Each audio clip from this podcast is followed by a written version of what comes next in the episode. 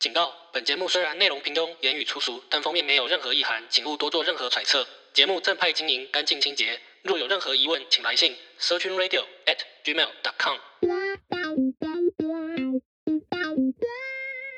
Hello，欢迎回到色情电台，我是台主。本集录音时间是十二月十三日东京时间晚上八点。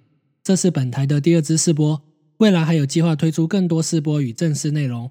不过这次拖这么久才更新，说有计划，就好像是男朋友跟你解释手机照片里的那个女生只是干妹妹一样，很难让人相信。但还是请正在收听的你多多指教。废话不多说，我们直接进本集内容。之前说过，我是目前定居在东京的台湾人。过年回台湾最常被亲友问的，不外乎就是日本的食物好吃吗？那边的薪水怎么样？消费比台湾高很多吼。日本女生可爱吗？温柔吗？再色一点的还会问你说，看 A 片里面的一不一样？再不然就是问你有没有交日本女朋友。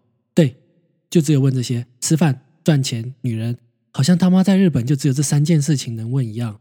等等，还是其实在我们的人生之中，我们真正在意的也就只有这三件事情。讲到钱，之前在预告中跟大家说过，本次的主题是国家和地方的收税大乱斗。但在进入这个主题之前，我想先来聊一下薪水。日本的薪水，在日本，大学毕业生平均的薪水大约在二十万日币左右。二十万里面包含本俸，还有日本所谓的固定加班费。固定加班费在日本就是一个该拿诺贝尔经济学奖的企业制度。我怎么又说又呢？你有没有遇过公司让你加班却不给加班费的鸟事？上班打卡制、下班责任制，你在台湾遇过的，日本当然也有。毕竟我们都在同一片黑心企业的天空之下，自杀率高，压力爆干大，常常加班，一堆没意义的开会。特别在日本，不想去还是得去的应酬，心在滴血，肝在哀嚎，偏偏信用卡、水电费账单放在桌上等着交。这些对日本上班族的刻板印象和偏见。其实多少反映了一些社会现实，所以啦，日本为了保障劳工的权益，有一个所谓“三六协定”的条款，一二三的三，四五六的六，好像有点废话。规定加班时间上限每个月不能超过四十五个小时，并且这种单月加班四十五小时的状况，每年不得超过六次。最后是每年的总加班时数不得超过三百六十小时。我们和台湾的劳基法比较一下，台湾的劳基法目前规定。每个月不能超过四十六个小时，比日本多一个小时。但从一百零七年三月一日开始，如果劳资双方都 OK 的话，每个月开放上限到五十四个小时。换句话说，比刚才的日本多了九个小时。最后则是规定每三个月最多一百三十八个小时。刚才念了这一串像咒语的东西，你不用特别做笔记，乍听之下你都能觉得，哎，怎么听起来好像台湾比较坑，时速都比较高，不仅每月时速高。而且还没有每年的总时速限制，但是其实事情不能这样看。在亚洲普遍的职场文化，你永远要记得是道高一尺，魔高一丈。日本这个看似妥善制度的背后，其实都是一次次把旧制度玩坏的黑历史。很久很久以前，责任制下班，日本人领不到加班费，所以日本政府才设立了我刚才说的固定加班费的制度。所以，到底什么是固定加班费？讲的简单一点，其实就是你领的薪水里面都已经预先放好了下一个月的加班费。用例子来说明了，你今天进到一间日本盐酥鸡公司，假设这间盐酥鸡公司预计你每个月会加班二十个小时，这二十个小时是假设哦，有的公司会假设三十、四十，这次举例我们就用二十。那他在跟你签契约的时候，就会注明你的薪资里有本俸，还有每个月固定二十小时的加班费。听到这里，可能就有听众会想到问题：说假设二十个小时，那如果我实际加班超过二十个小时呢？放心，如果你每个月特别忙，忙了四十个小时，沙拉油都炸到跟石油一样黑，会怎么样？法律说，你多做的那二十小时，企业必须额外给你超额加班费，多做几小时就补你几小时。那有人会想到了，那如果生意很冷淡？我实际加班不到二十个小时呢。譬如我这个月只做了十五个小时、十个小时，甚至我天天准时下班。一遇到那种哦很讨厌，每次都压线来的客人，哎，老板不好意思来晚了啦，我要甜不辣盐酥鸡、鸡蛋豆腐加十块九层塔。不好意思，甜不辣卖完，盐酥鸡还没腌，鸡蛋豆腐有鸡蛋没豆腐，九层塔在种。下班打烊，明天请早。每天都这样帅气的下班赶走客人，加班零小时，那要怎么办？答案是一样要给你，因为是固定加班费，所以必须给你。所谓的固定就是，不管你今天加班零小时还是二十小时，都是可以领这个加班费的。哇，黑后康，加班零小时跟加班二十个小时是领一样的加班费，这样公司不会亏吗？那我们来谈谈这个制度对企业有利的地方。第一个，每个人的薪资加班费变得很好算，人事部门可以轻松一点。第二个，它其实可以鼓励劳工提高效率。既然加班零到二十个小时都是这个加班费，那当然大家会提高自己的效率，越早做完工作回家越赚。有能力的人提早工作做完回家可以领这个钱，真的业务繁忙的人加班也有领到钱，感觉对大家都很公平，而且还能一定程度的降低公司的薪资成本，对吗？如果你都觉得听懂了，也觉得这个制度还 OK，那我们来聊聊实际面该怎么玩。其实基本的规定跟法律的限制就是摆在那边，但其实劳工跟公司还是有非常非常多的模糊地带。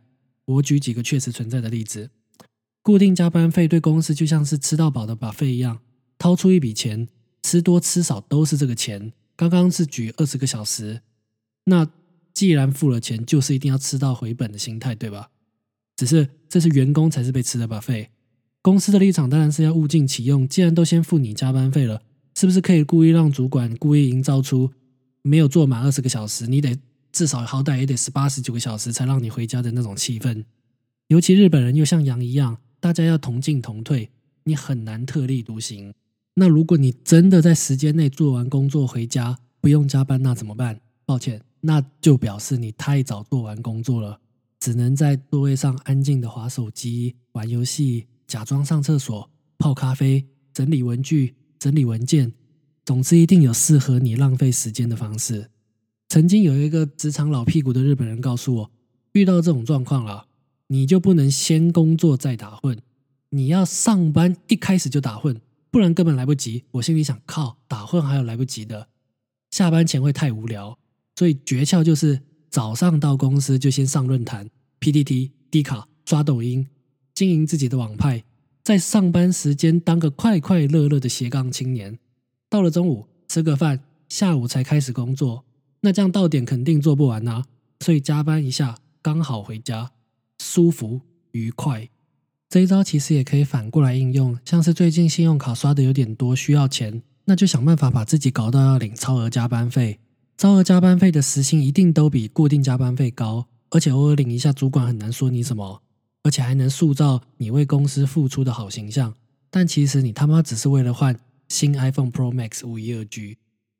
大厅之下好像员工可以坑公司一样，但其实，在没水准的日本黑心企业，当你时数加班都加满了，还可能会被迫去打卡，然后回到位置上继续加班，一切都只是为了要台面上合法，让你加班又不给你钱。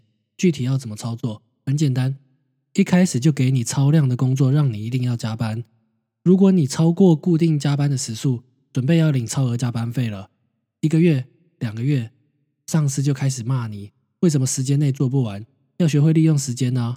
如果能力不足，是不是要考虑转职？开始暗示你、酸你，让你不敢领那个超额加班费。然后你就会发现，身边的一些日本人在固定加班时数到了之后，默默的去打卡。又默默的回到位置上工作，奇妙的事情就发生了。你下班继续工作属于个人行为，主管不会骂你，也没有权利骂你，你也就开始当义工，解锁社畜成就了。上面讲的觉得已经很可恶了，其实还算是常见的了。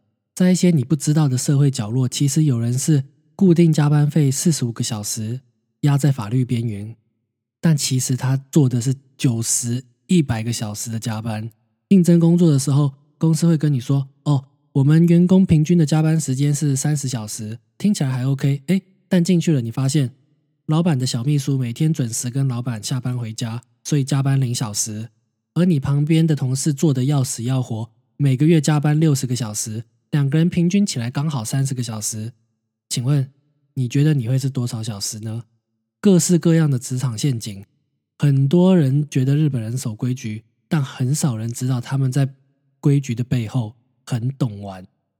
总归一句，来日本工作水很深，坑很多，一定要小心。希望听了这集的你对日本职场有了点新的认识。下集懂玩的日本人还要继续玩下去。当然，如果你有很离奇的职场奇闻要分享，都欢迎来信或评论。Searching Radio at gmail.com。好了，我知道你在等什么。其实刚刚说的那个职场老屁股啊，他不只教过我要怎么打混，他还跟我讲过一个很有意思的比喻。他说。在职场里面，帅哥就像撞球一样，在办公室一杆可以进好几个洞；普通的男生就像高尔夫球，在办公室一杆顶多就进一个洞。而职场里面的那些边缘人啊、宅咖啊，就像乒乓球，讲话很黄，可是没洞可进。